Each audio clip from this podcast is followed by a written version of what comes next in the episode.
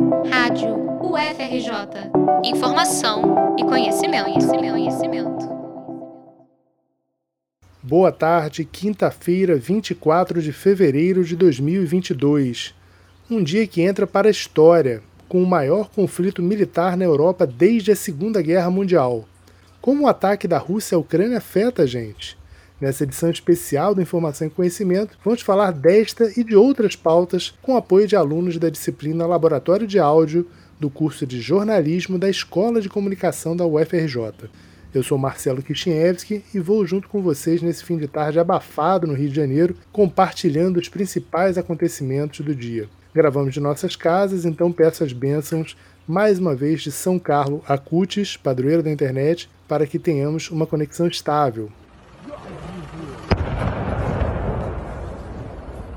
O mundo acordou nesta quinta-feira com a volta do fantasma de um confronto nuclear, de extensão imprevisível.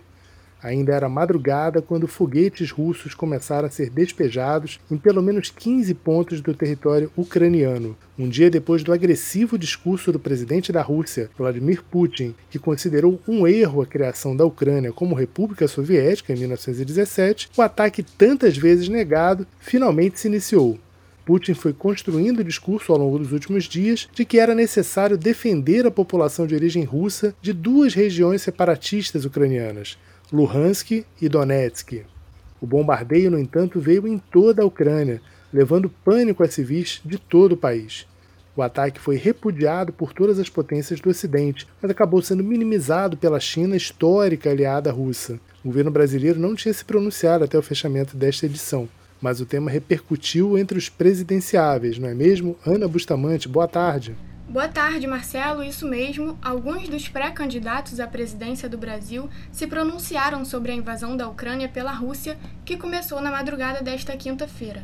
Os russos invadiram a partir de vários pontos da fronteira, a começar pelo candidato Ciro Gomes, do PDT, que disse em seu Twitter que precisamos nos preparar para os reflexos do conflito entre Rússia e Ucrânia abre aspas, especialmente por termos um governo frágil, despreparado e perdido, fecha aspas.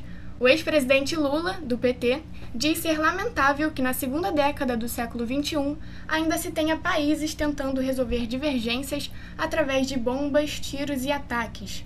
Sobre o ataque à Ucrânia também se pronunciou o candidato Sérgio Moro, do Podemos.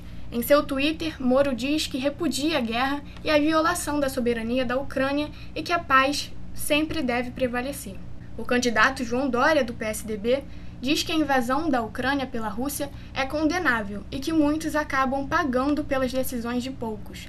Até às 11 horas da manhã, ainda não haviam se pronunciado os pré-candidatos Alessandro Vieira, do Cidadania, André Janones, do Avante, Felipe Dávila, do Partido Novo, Jair Bolsonaro, o atual presidente do Brasil, do Partido Liberal, Leonardo Pericles, do Partido Unidade Popular, Rodrigo Pacheco, do PSDB, e Simone Tebet, do MDB. Marcelo. Obrigado, Ana. É um pequeno reparo aqui, o Rodrigo Pacheco é pré-candidato pelo PSD, né? Mas tudo bem. Vamos seguindo aqui. A gente lembra que o presidente Bolsonaro esteve com Putin na última semana e se solidarizou com a Rússia, o que causou críticas da diplomacia dos Estados Unidos. O fato é que os dois lados esticaram a corda tremendamente. Os russos avançaram o sinal já em 2014 anexando a península da Crimeia, e na época o Ocidente não esboçou reação. Do outro lado, né, a expansão da Organização do Tratado do Atlântico Norte, a OTAN, incorporando antigas repúblicas soviéticas, foi acuando a Rússia. Né? Quando a Ucrânia manifestou interesse em aderir à OTAN, acabou sendo a gota d'água para Putin invocar a segurança nacional e partir para o ataque. Muita gente pode estar se perguntando o que, que a gente tem a ver com Rússia e Ucrânia, que ficam lá do outro lado do planeta. Gente, é verdade que o leste europeu fica longe daqui, longe do Brasil, mas o mundo hoje é todo interconectado e a gente certamente vai pagar a conta de mais essa crise. A Rússia é o maior produtor mundial de trigo, né, com o conflito, a cotação internacional do grão disparou e com isso o pão nosso de cada dia vai subir ainda mais, o pão que já estava bem caro em função da alta do dólar. A ex-potência soviética também é o segundo maior produtor de petróleo, atrás apenas da Arábia Saudita, e não é por acaso que o barril de petróleo superou a cotação de 100 dólares pela primeira vez em mais de sete anos. Ou seja, vai ficar ainda mais caro abastecer o tanque do carro e isso vai ter impacto na inflação. Consequentemente, os juros vão demorar mais a cair e a economia vai continuar patinando. Vamos acompanhar de perto esse assunto aqui na Rádio FRJ, sempre trazendo notícias contextualizadas para que você não perca o fio da meada. Mas o Informação e Conhecimento de hoje traz também outras pautas. Vamos tratar de economia, mas também de cultura, comportamento, esportes. Movimentando nossa reportagem, falamos agora sobre empreendedorismo com Luana Neves. Boa tarde, Luana. Boa tarde, Marcelo. O Mano a Mano é um fundo de transformação social criado pela UFRJ que oferece formação em gestão com ênfase nos temas de custo, marketing digital e plano de negócios a empreendedores de comunidades e periferias do Rio de Janeiro. Atualmente, em sua terceira turma, o Mano oferece 40 horas de aula, suporte psicológico através de rodas de conversas e mentorias ministrados por professores e alunos da UFRJ, além de um capital semente. A professora Maribel Soares explica um pouco mais sobre o projeto. O objetivo principal do Fundo Mano a Mano é fortalecer as empreendedoras de periferia. Né? Esse, esse projeto ele se inicia durante a pandemia do Covid, em que, numa parceria da UFRJ com a Choca, se entendeu que era preciso uma articulação para tratar dos impactos causados pelo Covid durante a pandemia. E a, o objetivo do projeto foi justamente oferecer uma formação, fortalecer essas empreendedoras para lidar com os desafios desse contexto e também dinamizar a economia e a atuação dos empreendedores de periferia. Muito mais que oferecer formação para donos de pequenos negócios, o Mano a Mano possibilita a troca de experiência entre alunos e professores, de forma a articular tanto conhecimento acadêmico quanto conhecimento construído na prática nas vivências desses empreendedores, além de estimular também um aprendizado voltado para a resolução dos problemas sociais brasileiros. No ano de 2022, o Mano a Mano passa a colaborar com o Instituto de Computação, que vai ficar responsável por trazer uma reflexão e uma discussão sobre as novas tecnologias, como melhorar as atividades dos novos empreendedores e os desafios de acessar o mercado. Marcelo. Obrigado, Luana. Da economia para a cultura, vamos conversar sobre o impacto dos serviços de streaming na produção musical.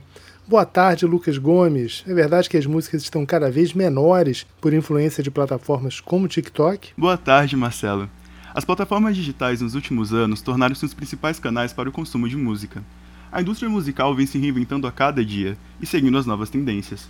Para um artista, ter as suas músicas presentes nos principais charts globais, como as paradas de sucesso do Spotify, representa a garantia do sucesso de seu trabalho. Além disso, outras estratégias já são adquiridas nos lançamentos, como a formulação de trends ou coreografias, popularizadas pela rede social. Um fenômeno que está ligado a isso é a redução da duração das faixas, que em grande parte não ultrapassam 2 minutos e meio. Atualmente, 60% das músicas mais tocadas no Spotify não ultrapassam 3 minutos e meio de duração e são trends no TikTok. Há um fator comercial por trás dessa performance que permite que as músicas menores ganhem maior número de reproduções e assim subam mais rápido nas listas. Apesar de parecer algo da nova geração, muitos podem se surpreender com a história em si. Na Europa do século XVII, no período barroco, a música era um adereço para outras situações, como a religião, por exemplo. Não se tratava exatamente de um produto artístico, e possuía um pouco tempo de duração. A criação das salas de concerto trouxe mudança no discurso musical, e as pessoas passaram a frequentar ambientes exclusivamente para consumir música.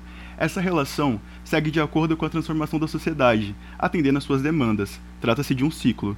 O estudante de música e regente do coral UFRJ Péricles Moraes fala um pouco sobre o assunto. À medida em que as coisas vão se transformando, a gente vai voltando para aquele lugar em que a música, por exemplo, que é utilizada como entretenimento, é, é, ela vai ficando menor de novo. Essa música ela tem uma função social básica, que é entreter. Né? Então, aquelas pessoas que ouvem uma música que é uma música para dançar, etc., essa música ela tem uma tendência de ser um pouco mais curta. É claro que isso tudo é influenciado pela tecnologia, pelos estúdios né, de mídia e marketing, tudo isso, que entende que o público consumidor dessa música de massa ele é atraído de fato por uma coisa rápida, rápida no sentido curta, né? E também ele precisa ser impactado nos primeiros segundos, assim, para ele permanecer ouvindo, né? Nos dias de hoje, o público como um todo possui menos tempo para dedicar a sua atenção a obras maiores. As próprias redes sociais são uma distração a qual as pessoas dedicam parte de seu dia.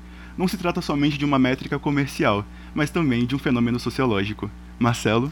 Obrigado, Lucas. A gente lembra que o chamado formato canção, aquelas músicas com 3 minutos e meio de duração, se consolidou no início do século passado devido às condições de reprodução técnica. Né? Naquela época, um disco de 78 rotações por minuto só comportava músicas desse tamanho, uma de cada lado. Isso acabou moldando a forma como a gente consumia e consome até hoje música, né? A conferir se nos próximos anos essa tendência de músicas de dois minutos de duração com loops para redes sociais vai se manter ou não. Falando em streaming de vídeo, um dos filmes mais vistos na Netflix nos últimos dias é o documentário O Golpista do Tinder, que tem dado o que falar.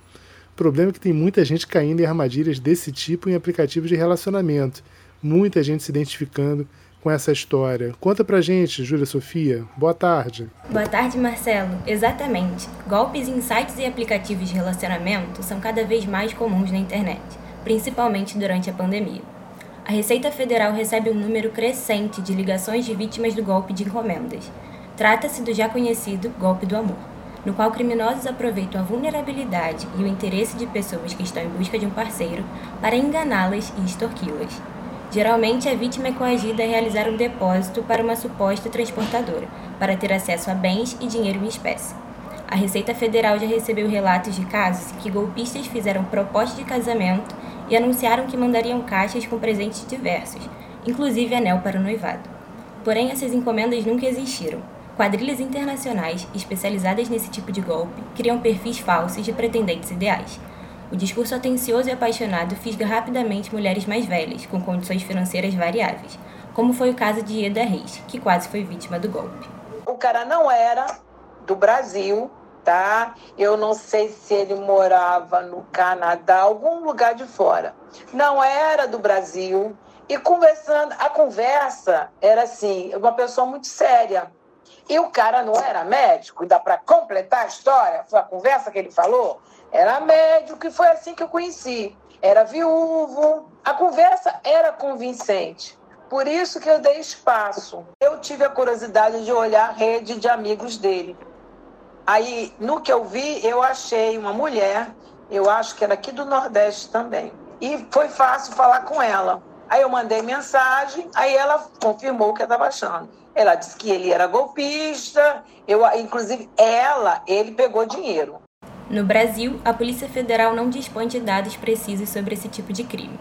No entanto, é possível dizer que preocupa o Itamaraty, uma vez que o Ministério de Relações Exteriores emitiu uma cartilha sobre relacionamentos virtuais, buscando alertar cidadãos brasileiros contra essa situação. Marcelo. Obrigado, Júlia. Essa história ainda vai dar muito que falar. São vários tipos de golpe relacionados a essas plataformas de relacionamento e é importante a gente ficar alerta e divulgar esses casos para que as pessoas eh, não caiam nessa, né, não entrem nessa conversa como tantas pessoas têm caído nos últimos tempos. E ainda nas páginas policiais, vamos agora com o repórter Felipe Mesquita, que traz informações sobre uma denúncia de racismo. Boa tarde, Felipe. Boa tarde, Marcelo. A Polícia Federal prendeu na manhã desta quinta-feira o pastor Tupirani da Hora Lores por crime de racismo e ódio contra judeus. O líder da Igreja Pentecostal Geração Jesus Cristo foi preso em casa, na sede da Igreja de Santo Cristo, na região central do Rio de Janeiro. De acordo com a investigação, o suspeito produziu e publicou vídeos em que fazia ataques diretos aos judeus e membros de outras religiões. Policiais federais do Grupo de Repressão a Crimes Cibernéticos coordenaram a prisão que faz parte da Operação Hofes, que significa liberdade em hebraico e faz alusão às recentes discussões sobre os limites da liberdade de expressão. Além do crime de racismo, que é inafiançável, e do crime de ameaça, o líder religioso também responderá por incitação e apologia de crime. Caso seja condenado, o investigado poderá cumprir pena de até 26 anos de reclusão. Até o fechamento desta apuração, a defesa do pastor não tinha se pronunciado. Marcelo. Obrigado, Felipe. Vamos acompanhar esse caso, né? mais um caso de intolerância, mais um caso de racismo, né? tantos casos que vêm se acumulando nos últimos meses no país todo. Né? A gente não pode ter tolerância contra o intolerante. Né? A, a, lei tem que funcionar e, nesse caso, a gente teve uma ação policial efetiva. Vamos acompanhar os desdobramentos desse caso e, a qualquer momento, voltamos ao longo dos próximos dias com informações sobre isso. Voltamos agora com Luana Neves, que conta para gente sobre os planos da Prefeitura para transformar Madureira em polo turístico. Bem-vinda mais uma vez, Luana. É isso mesmo, Marcelo. Madureira completa 409 anos no próximo mês de maio e foi escolhido como o primeiro bairro a fazer parte do programa Zonas de Cultura, que promete apoio a eventos e ações culturais com impacto no território. A partir do mês de março, o programa vai modificar o urbanismo no entorno do viaduto, onde acontece o famoso baile charme e onde também está localizada a Central Única das Favelas, a CUFA. O projeto ainda prevê a construção de um novo ponto turístico com uma parede azulejada escrito I Love Madureira e eventos com apoio de artistas locais. A Lei Municipal de Incentivo à Cultura existe desde 2013 e é a maior do país em termos de recurso. No entanto, o bairro de Madureira, que é conhecido como berço do samba, capta apenas 0,5% dessa renda. A nível de comparação, Lagoa, Botafogo e Centro recebem juntos 60%. Segundo o plano estratégico da Prefeitura, a meta é mobilizar até 3 milhões de pessoas com esse programa e transformar Madureira em um polo turístico. Até 2024 é estimado que a cidade ganhe outras zonas de cultura, como Santa Cruz na Zona Oeste e Cais do Valongo no centro. Marcelo. Obrigado, Luana. Ficamos na torcida para que essa iniciativa mobilize realmente investimentos no bairro, que é o berço do samba, mas também conhecido pelo baile charme, pelo movimentar comércio popular e por um dos mais tradicionais times de futebol do subúrbio carioca, durante anos aí apontado como a quinta força do futebol do Rio de Janeiro, o Madureira. Falando em futebol, o esporte milionário tem seu primo pobre, né, que tem apelado cada vez mais para a criatividade nas plataformas digitais para se manter em evidência. Maria Eduarda Prado, boa tarde. Conta pra gente o que os clubes de futsal do Rio estão fazendo para recuperar o prestígio perdido ao longo dos últimos anos. Boa tarde, Marcelo. Boa tarde, ouvintes. O futsal está apostando nas mídias sociais para retomar a popularidade perdida nos últimos anos. Entre 1960 e a década de 80, o futsal viveu seu auge no Rio de Janeiro. As equipes variavam entre clubes sociais e grandes nomes cariocas, como Vasco e Flamengo. Com o passar dos anos, a marginalização do esporte teve como um dos motivos a cobrança de equipes de futebol de campo que proibiam seus atletas maiores de 13 anos de jogar futebol de salão. Isso causou uma evasão nas quadras do Rio, mas as coisas estão mudando. Com a necessidade da criação de perfis nas redes sociais, os clubes voltados para o futsal voltaram a ganhar visibilidade. Apesar da Federação de Futsal do Estado do Rio de Janeiro ainda estar se adaptando a essa nova realidade, as equipes já buscam reconhecimento não só municipal e estadual, mas a nível nacional e até mesmo mundial. Em parceria com a RU Esportes, o Clube de Regatas Vasco da Gama, que é o único do Rio que já venceu a Liga Nacional de Futsal e foi bicampeão da Taça Brasil, voltou às suas raízes dentro de quadra e desde 2020 vem com um projeto para reconstruir o futsal do clube. Até o ano passado, tinha apenas as categorias sub-20 e adulto, mas a partir de 2022, o Vasco voltou com o futsal de base e agora conta com as categorias sub-15 e 17. Um fator importantíssimo para o crescimento do projeto do Vasco são as redes sociais. Em 2021, a equipe disputou a Copa Mundo de Futsal e divulgou tudo em seu Instagram, trazendo uma grande visibilidade para o projeto e chamando a atenção por ser o único grande clube carioca com um projeto consolidado de futsal. Agora com a gente, a social media do Futsal Vasco, Brenda Balbi, comenta um pouco sobre o propósito do trabalho da equipe nas redes sociais. É, então, o perfil do futsal do Vasco, ele tem como objetivo aproximar os torcedores é, eu acho que hoje em dia não tem como nós fazermos nada que não envolvam as mídias. Então é importantíssimo esse papel da, da mídia, né, do Instagram, mais especificamente, para justamente as pessoas conhecerem a modalidade do clube é, e estarem inteiradas do que está acontecendo. Então a gente usa essa plataforma just, justamente com esse objetivo, de trazer o público para mais perto da gente é, para a gente mostrar o nosso trabalho. Além do Vasco, o Campeonato Carioca de Base, com as categorias sub-15 e 17, já conta com mais de 10 equipes inscritas. A Federação de Futsal do Estado do Rio ainda não divulgou a data de início da competição, mas os clubes já começaram a se preparar e alguns já utilizaram suas redes sociais para compartilhar um pouco dos treinos de início de temporada. Marcelo. Obrigado, Maria Eduarda. Muita gente pode achar que o Vasco está nadando em dinheiro depois de assinar aquele acordo de 700 milhões de reais para uma empresa assumir suas dívidas, mas o fato é que essa transação só pega o futebol profissional, né, chamado esporte amador. Deve se beneficiar sim do fim do endividamento do clube, mas tem que se manter com suas próprias pernas. Voltamos agora com Ana Bustamante, que traz informações importantes para quem fez o Enem e não conseguiu vaga numa universidade pública última chance para solicitar uma bolsa ProUni, né, Ana? Exatamente, Marcelo. As inscrições para o ProUni encerram amanhã, dia 25 de fevereiro. O resultado da primeira chamada será divulgado no dia 2 de março e o da segunda chamada no dia 21 de março. As inscrições são feitas pelo site do ProUni. Para concorrer a uma bolsa, o estudante precisa ter participado do Enem nas edições de 2021 e ou 2020. Precisa também ter obtido no mínimo 450 pontos e não ter zerado a redação. Além desses critérios, é necessário ter cursado o ensino médio completo na rede pública ou ter sido bolsista integral em escolas particulares. Os professores da rede pública de ensino básico também têm direito à bolsa. Para conseguir uma bolsa integral, é preciso ter a renda familiar mensal per capita de até um salário mínimo e meio. Já para a bolsa parcial, que é a metade do valor da mensalidade, deve-se ter essa renda por pessoa de um salário mínimo e meio a três salários mínimos. Lembrando que o ProUni, assim como o SISU, oferece bolsas para pessoas com deficiência e para autodeclarados pretos, pardos ou indígenas. Marcelo.